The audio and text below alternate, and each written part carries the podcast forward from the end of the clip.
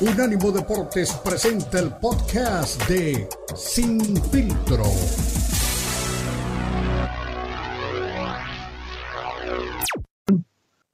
Eh, es un jugador que se va a quedar eh, dentro del equipo y el equipo está obligado a pagarle el promedio del mejor pagado o de los mejores pagados de la liga de su posesión. Eh, ahí, le, van a pagar eso, ¿no? y le ponen la etiqueta de jugador franquicia. Esto quiere decir que no se puede ir del equipo. esos son, son varios jugadores, son los jugadores que, que ya están listos para irse, son jugadores normalmente veteranos, son los jugadores que apuntalan al equipo, son los jugadores que le dan la fuerza al equipo. Entonces, pues eh, son los jugadores importantes, aunque importantes también son eh, algunos jugadores que vengan en la agencia libre, que estén listos, como Marqués Valdez, Valdez Cantling, por ejemplo, un receptor de primera línea, de primerísima línea, que pues va a estar libre, o sea, no, se acaba su contrato este año y el equipo de los Chiefs lo va a dejar ir. Entonces, ese receptor a cualquier equipo le serviría, le serviría porque es un receptor bastante bueno. Entonces, pues ahí está el, el, tema de la agencia libre, de que los corredores cambian de equipo, se cambian de, ciudad y demás. Y eso es lo interesante de, del momento en la NFL. Oye, Ricardo, eh, yo sé que hay temas que no nos gusta manejar, pero viste lo de, lo de Richard Sherman, que yo lo no lo recuerdo con cariño, ¿no? Por aquel Super Bowl que le ganaron con la Legión del Boom a los Broncos de Denver, pero bueno, arrestado por conducir este, bajo los influjos del alcohol. Y bueno, pues digo, ya es este ya no es, ya no es jugador profesional, ¿no? Pero buscas información reciente del NFL y lo primero que te encuentras en todos los portales es Richard Sherman arrestado el sábado por la mañana en Washington por conducir bajo los efectos del alcohol. Qué buen corner era, ¿no? También anduvo en San Francisco, pero pues ahora le cayó la voladora. Sí, ahí estaba, estuvo de hecho en el Super Bowl, ¿eh? Algo así, sí, sí, sí. Jugador activo. Es un veterano, me extraña mucho, me extraña mucho porque es un jugador que tiene eh, es como el, ya está listo para ser broadcaster y ese es de los que van a, salir de la NFL y se van a poner ahí a hacer comentarios al lado de Troy Aikman o al lado de Tony Romo, de quien lo pongan. Ese es de los que van a ser de esos. Y me extraña que, que haya cometido una felonía de esta naturaleza porque no, no, es, es, es reprobable, ¿no? De un jugador de estos, es reprobable que él al rato va a estar criticando jugadores que entren en, de este tipo de problemas. Y él ya lo hizo ahora, entonces ya quedó una mancha dentro de su carrera, fuera del campo, que a veces esas marcas son las que, las que más duelen, ¿eh? eh las marcas que les quedan a los jugadores fuera del terreno de juego. Yo estoy en contra de eso totalmente, porque un jugador profesional no puede andar en estas condiciones conduciendo bajo el influjo del alcohol, de las drogas o lo que sea. No, no me parece, no, no, no, no, cero. De, entrada no debe ser, ¿no? Y que un jugador de fútbol americano profesional lo haga, pues peor, peor tantito, muy mal. Mi coach, ahora que hablas de, eso, bueno, también eh, es un deporte diferente, pero recuerda a Roberto Baggio, también el italiano eh, mundialista en el 94, que decía, eh, lo que más me preocupa o me da risa es que tengo colegas que, nunca le pegaron bien a la pelota y ahora van a, los micrófonos y, hablan de lo que ellos nunca pudieron hacer, ¿no? Yo creo que más o menos es lo que me estás eh, graficando en este momento. Eh, hablando ya específicamente de equipos, mi coach Chuck Jacobs, hablábamos ya de los corredores y, y pues, la falta de garantías para que puedan conseguir técnicamente la plata que buscan. Estuvo hasta última hora pendiente con los Raiders y ahora parece que volverá nuevamente a ese tema de, negociación así brusca eh, entre equipo y jugador. Y también de otro lado de mi equipo, eh, los Bengals, pues T. Higgins también recibe pues lo que es el, el, jugador franquicia ¿no? en, su, en su equipo. Así que franquicias también que empiezan ya a armarse fuerte para esa temporada. Sí, es que T. Higgins termina su contrato y para Joe Burrow es una pieza fundamental, entonces por eso hay que ponerle una etiqueta a ese jugador para que no se nos vaya y para que sea el comparsa de Joe Burrow para la próxima temporada. Entonces sí, hay que, hay que etiquetarlo, hay que ponerle un, este, un no te me vayas y se lo van a quedar los Bengals, así que porque termina su contrato y le van a renegociar y cosas por el estilo. Entonces, el caso de, de quién más, ah, pues del corredor de los Raiders, Eh, ahí es un, es un jugador que no ha sido explotado al máximo. Estuvo con el equipo de Cleveland y no lo explotaron al máximo. Ha estado en varios equipos y no lo han explotado al máximo. Me parece que eh, tiene que llegar a un lugar en donde le den o lo pongan a jugar como se debe. Es un H-back sensacional. Es un jugador que eh, lo pones de corredor, la hace, lo pones de receptor, la hace, lanza pases. O sea, es uno de esos eh, multifacéticos que me parece que caben en cualquier lugar, pero deja que encuentre un lugar Josh Jacobs y vas a ver, va a tener una buena temporada. Así que lo ves fuera de los Raiders entonces con esto, mi coach. Pues yo, a mí no, no me gusta porque el equipo de los Raiders cada vez se está deshaciendo poco a poco cuando ya tienen una columna vertebral, ahora sí ya tienen un coach con el que van a ir hacia adelante. Y luego Jamie Garoppolo la, Garoppolo la riega por allá y órale, se va del equipo. En fin, ese equipo necesita una muy buena renovación. Ahí, desgraciadamente, lo que pasa es la gerencia general. El gerente general no está armando un equipo como debe, eh, como lo hubiera querido eh, su padre, el señor Michaels, eh, perdón, el señor, sí, el dueño, el que era el dueño de los, de los Raiders. Este, pero bueno, pues ya le vendrá el momento. El pomadoso, exactamente. ¿Cómo se llama? se me olvidó. Davis. El, ah, el pomadoso Davis, claro. Al Davis. Al Davis.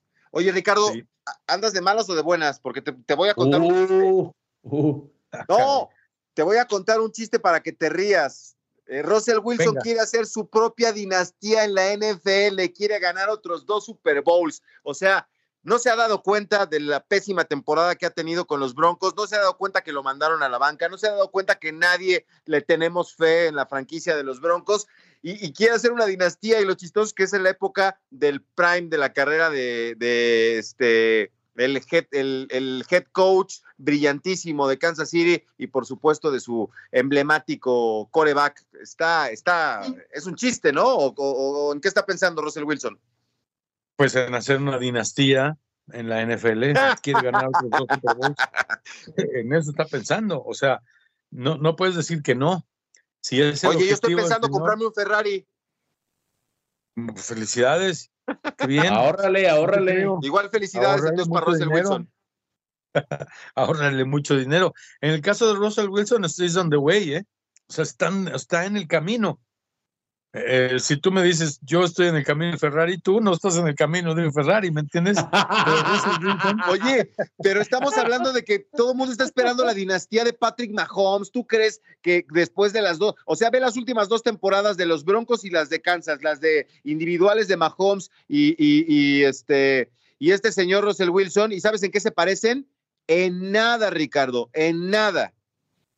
Lo que ya pasó, pasó viene lo mejor, ¿no? Viene lo, mejor. Hay que esperar, hay que esperar, calma. ¿Qué tal que te dice, mira, aquí están los elementos que necesito para llegar al Super Bowl y ahí está uno y ahí está el otro, órale. No, no, no, momento. Él está en el camino de ser un campeón porque tiene la oportunidad, porque está en la NFL, porque lo van a contratar en algún equipo. Sí, sí, yo sí le creo, ¿eh? A mí ya me enseñó mucho Russell Wilson, a mí me ha enseñado lo que nunca en mi vida había visto que es tirar un pase en contraflujo completamente con el cuerpo torcido y lanzar un pase perfecto hacia el lado derecho corriendo por el lado izquierdo. Es increíble lo que hace Russell Wilson en el terreno de juego. Yo le sigo creyendo a ese coreback. Es un coreback muy formal. Lo, lo vi, tuve la oportunidad de platicar con él, de entrevistarlo varias veces y me di cuenta que es un jugador súper tough de mente, o sea, súper duro, súper entrenado en la mente. Así que no, no, no, yo no descarto que Russell Wilson vuelva a llegar al Super Bowl, ¿eh? En algún equipo, sí. Es más, que lo manden a los Raiders. En los Raiders sí la va a mover. ¿Te imaginas ese cambio? Ahí sí que durmiendo con el enemigo. Mi estimado coach, gracias como siempre por traer aquí todos los detalles de lo que acontece en la NFL y bueno, siempre es un gusto tenerte aquí en el emparrillado de Sin Filtro. Listo, jóvenes, ya tendremos noticias. Tendremos noticias para el viernes, seguramente lo, lo platicaremos. Y entre otras cosas, ya vienen los Juegos Olímpicos. Este año es olímpico, así que va a estar bien bueno. Perfecto, señores. Era Ricardo Bravo, el coach. Usted lo puede encontrar en Twitter como Tirus Bravo, ahí para que platique con él, para que discuta, para que puedan debatir sobre cualquier tema ligado al fútbol americano y los deportes olímpicos. Una pausa, regresamos. Recuerde, somos un ánimo Deportes y está en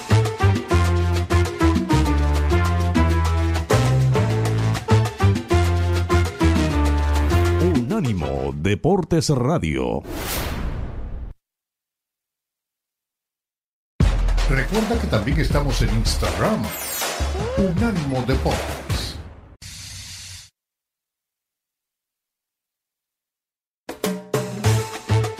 Estás escuchando Sin Filtro, el programa multideportivo presentado por Unánimo Deportes, el poder del deporte y la cultura latina. Sin Filtro, Sin Filtro.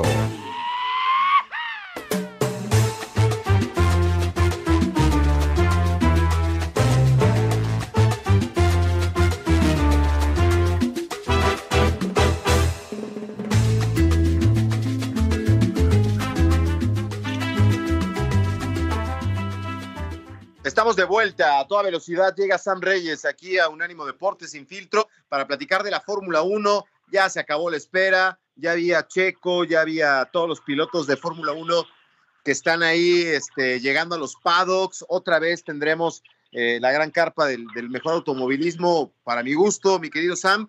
Y bueno, pues todo apunta a muchos rumores, eh, qué va a pasar con Checo Pérez, si se va a ir de Red Bull, ya están candidateando a Carlos Sainz, a Albon. Bueno, eso ya sabemos que es el, el, pan nuestro, ¿no? Con el tema de Checo Pérez. Pero ahora eh, todos lo, los reflectores, para los que están pendientes del mexicano, se van con Christian Horner, ¿no? Que está absuelto de un delito tras eh, investigación por comportamiento inapropiado. Tan buena onda y serio que se ve el señor. ¿Qué, qué pasó, Sam? Cuéntanos.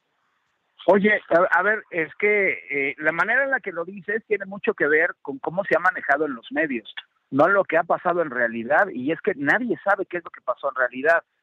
El diario The Telegraph de los Países Bajos fue el que soltó esta información o noticia o nota o rumor, como lo quieras llamar, al respecto de que una empleada o empleado, porque además nunca se ha dicho si es de sexo masculino o femenino, denuncia internamente en Red Bull a Christian Horner por un comportamiento inapropiado. Se manejaron estas palabras como tal y todo el mundo empezó a hablar acerca de que si Christian Horner estaba eh, este, acosando sexualmente a una persona, eh, que había habido una situación de autoritarismo como jefe del equipo, y, la verdad es que todo el mundo se dio vuelo jalando con este rumor lo más que podía y muchos mintieron porque no sabían realmente qué estaba pasando. Y a la fecha no se sabe. El comunicado de Red Bull dice muchas cosas y yo creo que a lo mejor aquí lo interesante sería hablar justo de lo que dice ese comunicado porque la verdad es que viéndolo desde ese punto de vista se ve muy fácil que simple y sencillamente eh, se haya eh, determinado hacer una, eh, una investigación interna y bueno, al final, esta misma investigación interna deja muy claro que las cosas no son lo que parecían, ¿no? El comunicado de Red Bull dice que la investigación independiente sobre las acusaciones formuladas contra Christian Horner finalizó y Red Bull puede confirmar que la acusación fue desestimada. El denunciante tiene derecho a apelar y Red Bull confía en que la investigación fue justa, rigurosa e imparcial y el informe de la investigación es confidencial y al contener información privada de las partes y terceros que ayudaron a la investigación, entonces no se van a hacer más comentarios por respeto a todos los involucrados Red Bull va a seguir esforzándose por cumplir con los más altos estándares en el lugar de trabajo y esto deja perfectamente clara una cosa. Christian Horner se queda en el puesto, seguirá como el director operativo de Red Bull Racing y además como el, jefe del equipo y no se ha dicho ni la identidad de la persona que se supone que denunció y tampoco el famoso delito al que tú te refieres porque pues no hay tal. Ahora, hay muchas cosas raras en medio. La primera y la más importante, no me digas que en estos tiempos un acoso sexual no es penado directamente. ¿Por qué nunca existió una denuncia penal? ¿Por qué solamente fue interno? ¿Me explico? ¿Por qué en sí. estos momentos en el que las redes sociales imparten tanto juicio y hacen tanta presión a los medios y a las autoridades, ¿por qué no hubo una denuncia formal como tal? Entonces, de pronto te pones a pensar en, ah, le dijeron a Andretti que no podía entrar a la Fórmula 1 y al día siguiente, cuando Andretti podía apelar a esta situación y empezar a hablar en los medios, sale la noticia de que Ferrari va a aceptar a, a Lewis Hamilton para el 2025. Y tres días después de que se estuvo hablando de todo este rollo, sale lo de Christian Horner a la luz por parte de The Telegraph y la verdad es que mucho se ha pensado acerca de que mucho de esto se ha manejado con tal de ir tapando noticias. Primero tapar la noticia de, de Andretti y luego para de parar todo el remolino de, de, noticias que se habían vertido después de lo de Lewis Hamilton yéndose a Ferrari, que revalorizó la marca por 7 mil millones de dólares nada más por el anuncio, porque él todavía no llega siquiera a la escudería. Y por el otro lado, se ha estado manejando mucho el tema acerca de que Red Bull lo ha manejado de manera interna como un rumor soltado por ellos para que todo mundo estuviéramos hablando de Red Bull y la marca se revalorizara directamente por lo que estaba pasando, porque una cosa sí sucedió.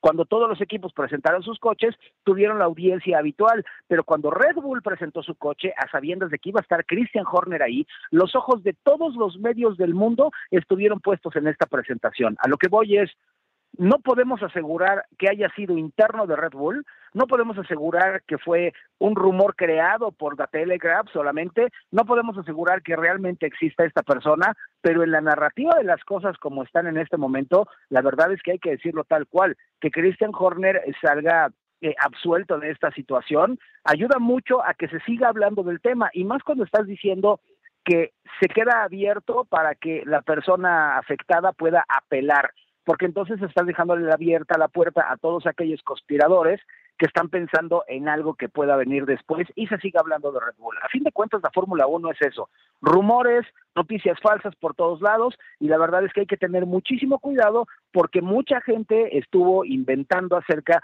de que era un asunto sexual con lo de Christian Horner cuando ni siquiera se había dicho el motivo real. Es más, hasta ahorita se sigue sin decir cuál fue el motivo real de esa, de esa denuncia, supuesta denuncia por lo que te estoy comentando, ¿no?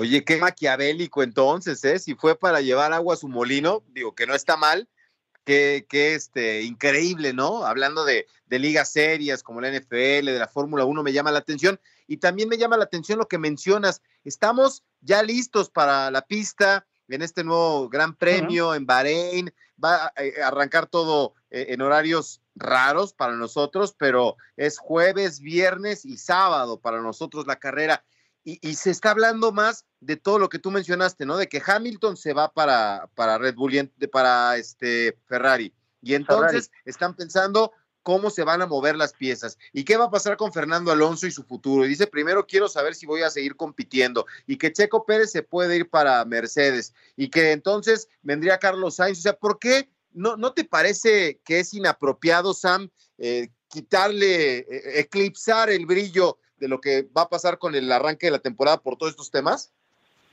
Pues es que el problema es que la gente no tiene noticias que dar y quieren hablar de Fórmula 1 como de lugar, entonces cualquier fotografía te da para un rumor y un rumor te da para una noticia y una noticia te da para poner a la Fórmula 1 en el mapa. Entonces, si lo ves desde este punto de vista, la verdad es que tú no puedes de ninguna manera especular con una noticia y menos como comunicador y es lo que ha estado pasando y sabes qué, se ha agravado mucho por los creadores de contenido en las redes sociales porque hay mucha gente que sigue a los creadores de contenido más que a las eh, más que a los medios de información y entonces la gente queda mal informada por todos estos creadores de contenido y terminan creyéndoselo todo absolutamente. Y eso está complicado. Ahora tú estás hablando de un tema específico muy claro. Checo Pérez y su continuidad en la Fórmula 1 bueno déjame decirte una cosa. Después de lo que pasó con la salida de Mercedes de Lewis Hamilton para irse a Ferrari el que va a desatar la guerra de las sillas es justamente Checo Pérez. Por lo tanto, estos primeros seis meses van a ser cruciales para ver qué resultados va a tener el piloto mexicano, para saber si va a tener continuidad en Red Bull o si va a terminar yéndose de la escudería hacia otro lugar. Porque además, hay que decirlo tal cual, si no das el resultado que está pidiendo la escudería, le van a dar las gracias, pero además tienen que ver bastantes cosas alrededor de lo que va a hacer esa decisión, porque ¿a quién te vas a llevar en su lugar? Y te lo voy a poner muy claro como alguna vez lo vimos.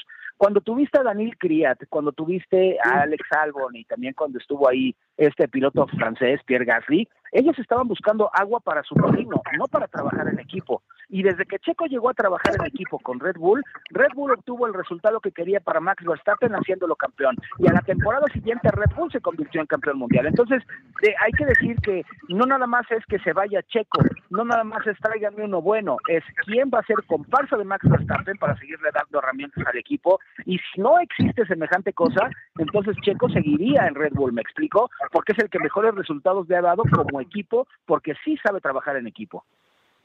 Sí, sí, sí, no, a mí me parece que eh, el futuro de Checo Pérez en, la Fórmula 1 continúa, ¿no? Ojalá que sea en Red Bull, me parece, el otro día lo platicamos que sería muy bueno, pero si tiene que ir a abrir eh, camino con Mercedes, pues que lo haga, ¿no? Y que se mantenga por muchos años más en el, deporte que, le apasiona y sobre todo en la Fórmula 1. Oye, Sam, eh, ¿qué te parece lo de Fernando Alonso, no? Que todo mundo está hablando de su futuro. A mí me tocó los últimos días de Oscar Pérez, eh, el conejo, y todos los medios se acercaban eh, durante un año y medio, oye, estás pensando en el retiro, oye, estás pensando en el retiro, oye, está, y renovó y renovó y renovó y renovó, pero la gente lo estaba retirando antes. En el caso de Fernando Alonso, ¿es la prensa la que le está preguntando o él es el que sí ya le está cruzando por la mente este, colgar el casco? Es la prensa la que ha estado preguntando y la verdad es que déjame decirte una cosa, eh, no quiero ser grosero con muchos de nuestros compañeros, pero hay algunos que se sienten con el derecho de pedir destituciones, que se sienten con los derechos de eh, jubilar a jugadores o jubilar a directivos, porque se les ocurre y se les pega la gana. Yo tengo un compañero que simple y sencillamente dijo de, de te acordarás de aquel impenal que, que dieron después de la revisión con el VAR, eh, por haber dicho impenal, que no es una palabra mal, él dice que se metió al, al, diccionario de la Real Academia de la Lengua y no sé qué, pero muy enojado, vertió su comentario en las redes sociales exigiendo que castigaran al árbitro, que no sé qué, no sé cuánto, cuando estamos viendo que es un asunto absolutamente y totalmente deportivo. Si deportivamente hablando el señor cometió un error, se le debería sancionar. Pero si deportivamente hablando hizo lo que tenía que hacer, el que lo haya dicho de una manera diferente no le da derecho a un comunicador a exigir que lo castiguen o que lo saquen o que lo suspendan. Y es lo que ha estado pasando realmente con muchos comunicadores que se sienten dueños de la verdad y que creen que tienen la autoridad de pedir que alguien se retire, como el caso del Conejo Pérez, que tenían tres años antes de que se retirara preguntándole si ya se iba. O sea, ya estaban tomando la decisión por un jugador que todavía tenía ganas de jugar, que todavía tenía capacidades y ya lo querían fuera del fútbol mexicano. Entonces, de pronto te preguntas, neta, como comunicadores, ¿tenemos derecho a exigir que la gente se vaya? o más bien tenemos la obligación de darle a la gente la información para que la gente pueda tomar su decisión final, ¿no? Sí, a mí me llama mucho la atención. Eh, me parece que ha, tenido un gran este, desempeño, eh, a pesar de no estar en una escudería que le permite estar compitiendo y, tuvo podios y a mí me encanta, ojalá que pueda este, seguir corriendo porque es un piloto campeón del mundo y que tiene todavía mucho, mucho por este, demostrar. Eh, tenemos hoy la, las primeras, eh, ¿cómo se llaman? Las, las prácticas libres, ¿no, Sam? Y pues mañana el jueves. la calificación y el sábado la carrera, ¿verdad? Es el jueves, el jueves, empezamos con los entrenamientos, sí, porque hoy es miércoles todavía, pero el jueves empezamos con los entrenamientos, el tercer entrenamiento el viernes con la calificación y el sábado la carrera, en horarios muy tempranito y la verdad es que no vamos a tener la obligación de desmañanarnos ni de pasarla por la noche, ni mucho menos, y eso va a ser muy bueno. Y con respecto a lo que dices de Fernando Alonso, eh, la verdad es que puede ser que esté en un equipo que parezca no competitivo, pero ha modificado tantas cosas que se ha notado la mano del piloto español, más allá de que haya vencido a, este, ¿cómo se llama? A Lance Stroll, eh, este muchacho realmente eh, pues no ha podido dar el ancho, pero Fernando Alonso ha hecho que la escudería Aston Martin haya crecido mucho, entonces yo no creo simple y sencillamente que él diga, pues ya me voy y ahí se, y ahí se ven. Yo creo que si en algún momento deja de, de, pilotar, por decirlo así, si deja de conducir o de ser piloto, seguramente se va a mantener cerca de alguna escudería para ayudarlos a seguir creciendo y en una de esas, ¿por qué no? Se puede convertir en el desarrollador de élite fuera de la pista para alguna escudería que lo pueda requerir y en este caso Aston Martin tiene la mira puesta en convertirse en un equipo competitivo. Así que por ese lado, no necesariamente Fernando Alonso tiene que retirarse esta temporada. ¿eh? Venga, Sam, pues qué placer eh, hablar de Fórmula 1 contigo. A ver si tenemos oportunidad de coincidir el viernes y si no, pues eh, más adelante para hablar de todo lo que pasó y que tenga un buen arranque de, de temporada, Checo Pérez. Fuerte abrazo, amigo. Que estés muy bien, un abrazo. Ahí está Sam Reyes. Vámonos una pausa y regresamos con más aquí en Sin Filtro. Viene Cristian con la UFC.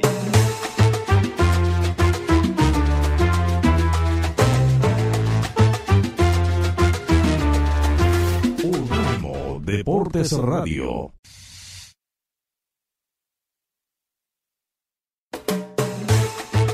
Estás escuchando Sin Filtro, el programa multideportivo presentado por Unánimo Deporte, el poder del deporte y la cultura latina. Sin Filtro, Sin Filtro.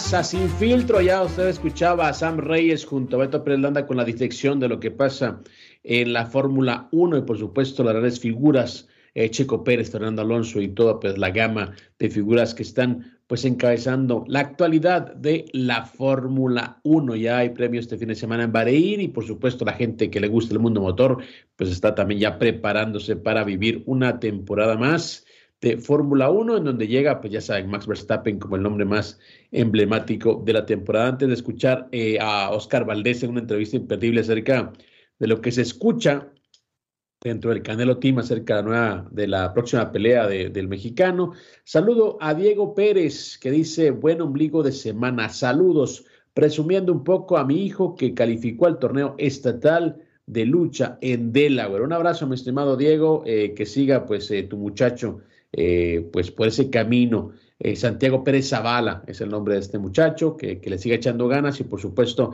es un deporte muy exigente eh, que requiere de mucha dedicación y por supuesto también a los padres que están detrás de eso, pues un abrazo, un saludo y la motivación a seguir empujando los sueños de sus chicos. También dice René Zamudio, mi Cris, el complejo es Beto Pérez Landa, confundido hasta las cachas con los mexicanos que nacen en el extranjero. Bueno, Dice, creo que también se cree latino, jajaja, ja, ja, si supiera que los europeos se burlan de los mexicanos que se creen latinos. Un abrazo, mi estimado René, ya sabes cómo es el Beto, ¿para qué le, para qué le buscas? Ya, ya, ya sabes que no, no tiene reparo este muchacho, pero bueno, el que sí tiene, eh, creo, eh, cura es don Oscar Valdés, que va en un va y viene en su carrera, pero nos dice qué es lo que se escucha dentro del Canelo Team acerca del rival, del posible rival eh, de Saúl Álvarez para eh, el mes de mayo. Se dijo tantos nombres, se han hecho tantos nombres, que Munguía, no, Munguía está muy fuerte, Benavides obviamente no, que Charlo, pero Charlo ya están pues todos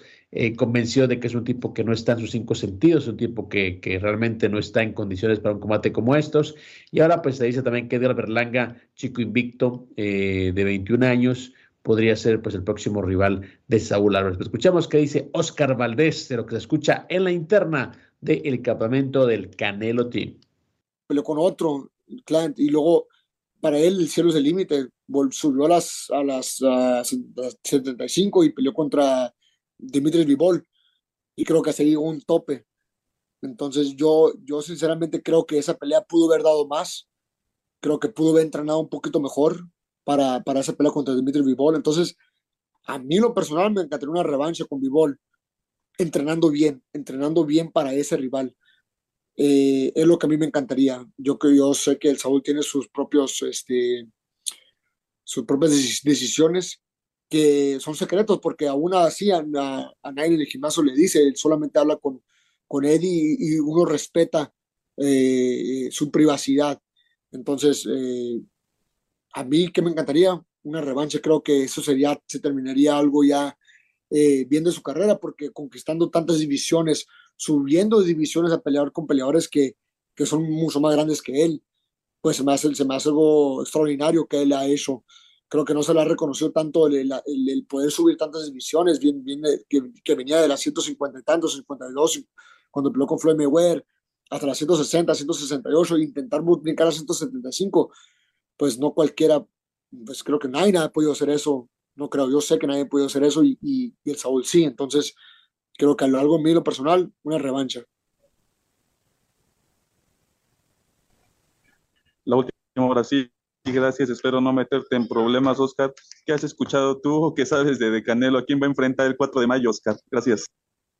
No, eh, no pues yo, también soy igual que, que muchos, me excuso en el gimnasio nomás cuando, cuando medio habla con Eddie.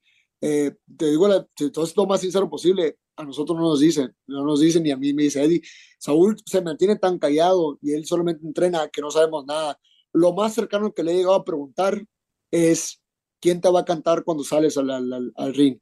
Y solamente me dice, va a ser una sorpresa. Nunca me dice nada.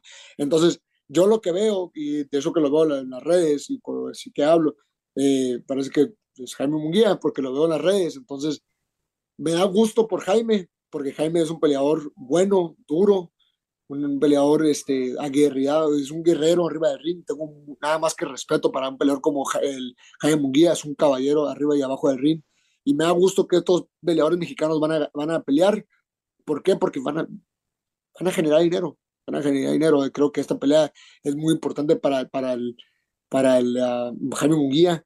Y me daría gusto si se hace esa pelea que un mexicano logre ganar esa cantidad de bolsas. Entonces, eh, es la única razón por qué me, me gustaría que estos dos mexicanos se enfrentaran, porque siendo sincero, casi no me gusta cuando dos peleadores mexicanos se enfrentan, porque pues a quién le vamos, somos bien patriotas todos, queremos que el mexicano siempre gane, pero cuando están dos, pues se divide México. Entonces, eh, yo creo que es Jaime Munguía, no estoy 100% seguro, pero repito, es lo que más, es lo que pienso yo. Es la Oscar, saludos, ¿cómo estás? Gusto saludarte. Igualmente. Oye, Oscar, hablas, hablas de las cuestiones, ¿no? De, los objetivos que tienes, de los objetivos que te estás trazando como boxeador. Eh, a, corto plazo, a mediano ya hablas de, ser campeón del mundo, de, llegar quizá a los ligeros. Oscar, ¿cuántos años más te ves como, como profesional? Si en algún momento lo has pensado. Y, y, también preguntarte si en algún momento ya también estás imaginando o estás viendo qué hacer después de, de retirado. ¿Vas a seguir ligado al mundo del boxeo, Oscar? Fíjate que que no sé cuánto tiempo me queda más en el boxeo. Yo siempre me he considerado un boxeador disciplinado. Este, esto lo del boxeo lo he convertido en un estilo de vida. Termino de pelear y me mantengo alimentándome bien, me mantengo entrenando, me mantengo siempre activo en el deporte, porque lo he convertido en un estilo de vida. Y hemos visto excepciones, porque en el mundo del boxeo, a partir de los 32 a 34 ya se ve el declive, pero hay excepciones como Juan Manuel Márquez, como Paquiao, como Floyd, como grandes peleadores que, que son hombres grandes, pero siempre se, han, siempre se han demostrado como peleadores disciplinados, que los ha llevado a durar mucho en el boxeo. Entonces, yo me he dedicado mi cuerpo para, para tratar de durar lo más posible. ¿Por qué? Porque yo amo mucho el boxeo, amo el deporte, es lo que más me gusta hacer.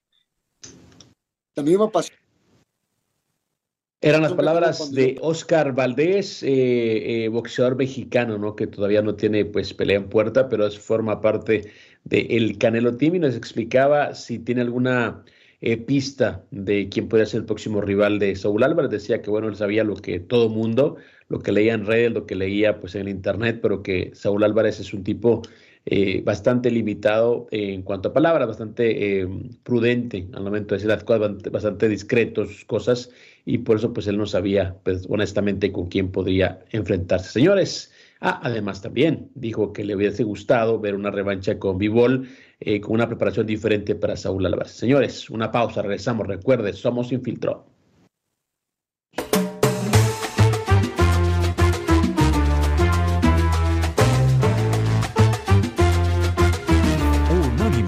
Deportes Radio. Baja nuestro app de Unánimo Deportes en Apple Store para tu iPhone o en Google Play para tu Android.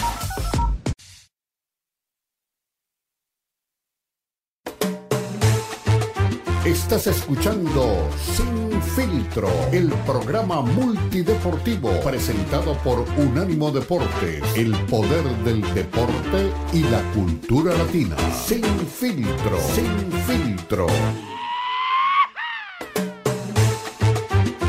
Estamos en la recta final de Sin Filtro. Estamos con Don Beto Prelanda, con toda la gente que hace posible este espacio con don Jonathan Morel, el monstruo de los controles, y por supuesto bajo, la supervisión de don Tomás Colombo. Mi estimado Beto, sé que andas por ahí, yo sé que pues has tenido una jornada bastante eh, buena junto a tus amigos, vino Marco Patiño, vino Sam Reyes, vino el coach Bravo, pero mi Beto, el que no la ha visto nada bien, el que no la ha tenido pues nada fácil últimamente, es don Mauricio Suleimán. Ya decíamos que, pues bueno, algunos periodistas le han preguntado directamente el porqué de su eh, falta de actividad o falta de acción en el tema Canelo Álvarez, pero ahora también reportan que mucha gente en sus redes sociales le está diciendo directamente que por qué no hace posible la pelea entre Canelo Álvarez y David Benavides. Así que no es un tema de este espacio, no es un tema de sin filtro, es un tema realmente que está prevaleciendo en el boxeo.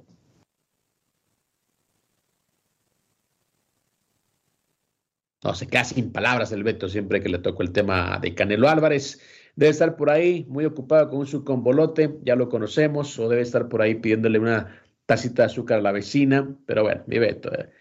Beto, ¿cómo no quererte, mi Beto? ¿Cómo no quererte? Pero bueno, señores, así las cosas en el boxeo. Eh, la verdad es que estamos, eh, yo creo, viviendo una etapa de cambio. Me da mucho gusto, repito, que la gente levante la mano buscando pues eh, credibilidad, buscando paridad de condiciones, buscando pues un mejor espectáculo dentro de lo que es el boxeo y también me parece que es un momento importante dentro de este deporte para saber qué es lo que se viene en el futuro.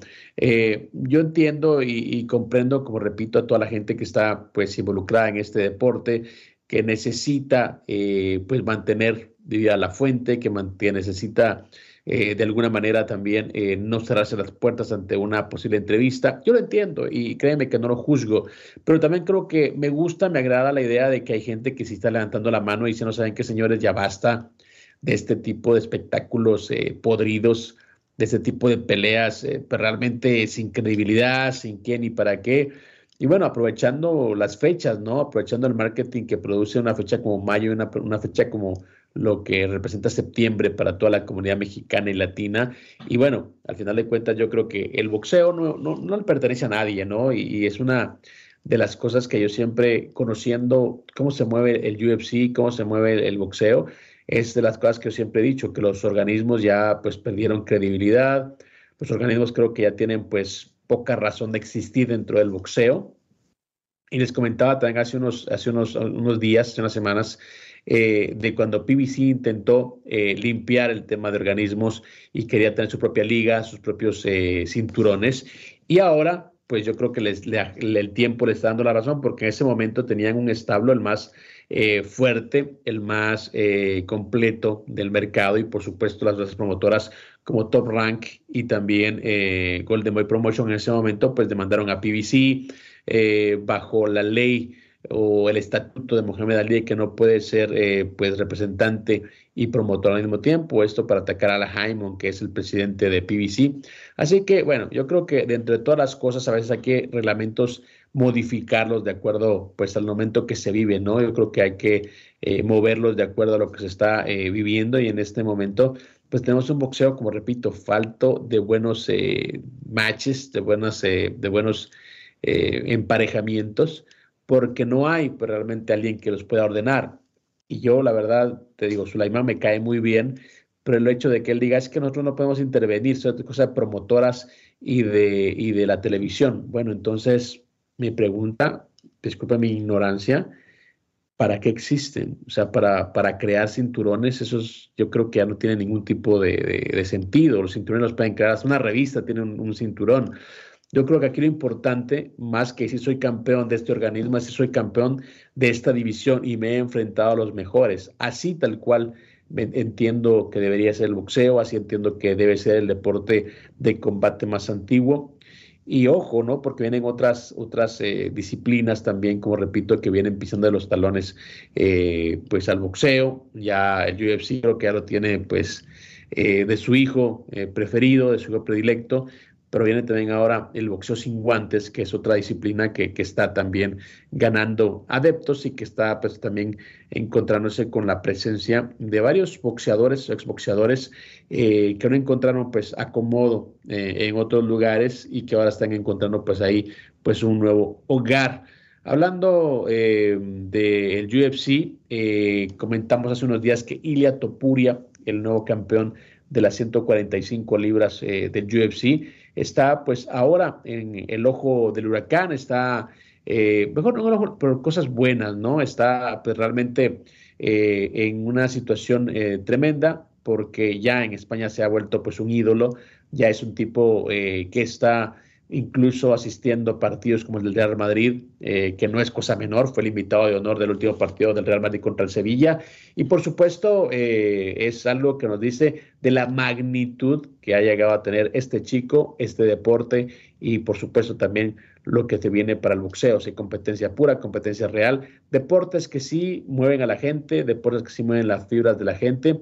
Y el hecho de que tengamos a un peleador de UFC y no a un boxeador, haciendo un saque de honor en una franquicia como la Real Madrid, que es la más vista a nivel mundial, eso nos tiene que decir cómo están las cosas actualmente en la preferencia, en la simpatía de los deportes de combate. Así que no lo digo yo, mucha gente a veces en redes sociales me escribe diciéndome que, que bueno, que es mi punto de vista, pero que la realidad no es así, que tengo algún interés con el UFC, no con el boxeo, no, señores, a mí me gustan todos los deportes, de hecho cubría mucho boxeo anteriormente, pero pues ya las, las peleas son muy disparejas, ya hay realmente un matchmaking muy pobre, eh, las peleas del Canelo pues yo no, ya no le creo nada, sigo insistiendo que la última pelea que le vi buena fue hace ocho años, que fue la segunda contra Golovkin, porque la primera estuvo muy cerrada, yo creo que se la quitaron al, al kazajo, la segunda sí lo vi ganar muy bien, y la tercera, pues ya ni me acuerdo. La verdad que de las cosas que nos ha dejado esta etapa negra, turbia y triste del boxeo es eso, que realmente no tenemos ni siquiera una memoria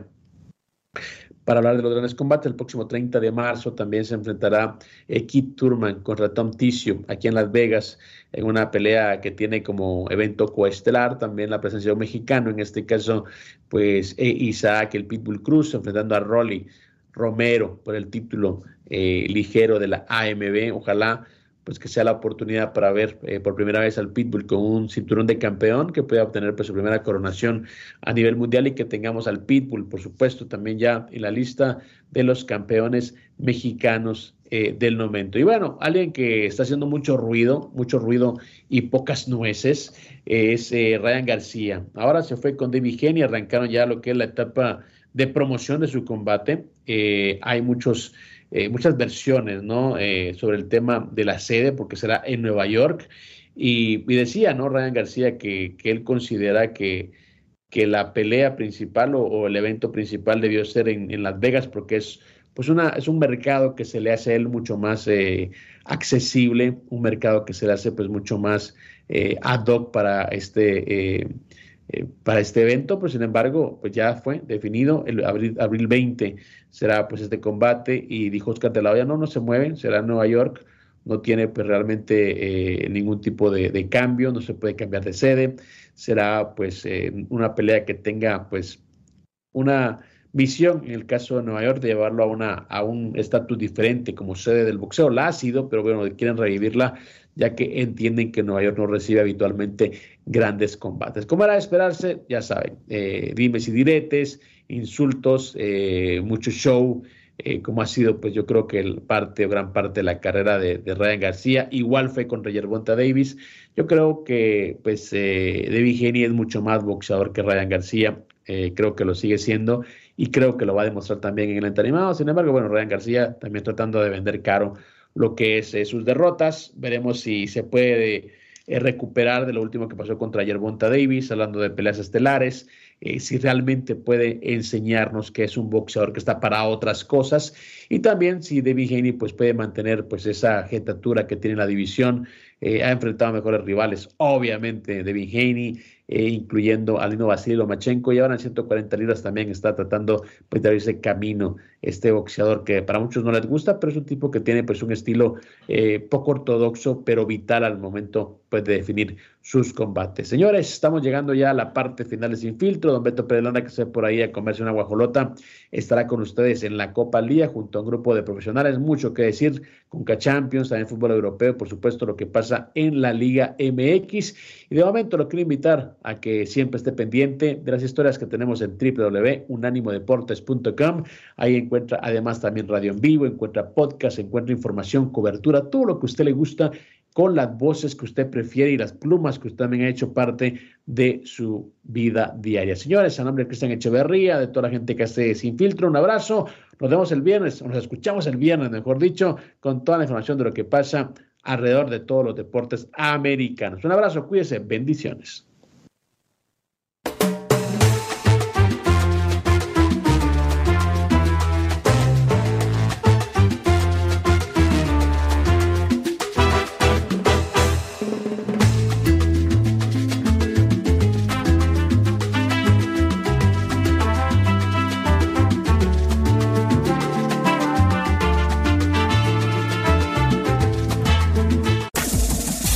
Este fue el podcast de Sin Filtro, una producción de Unánimo Deportes.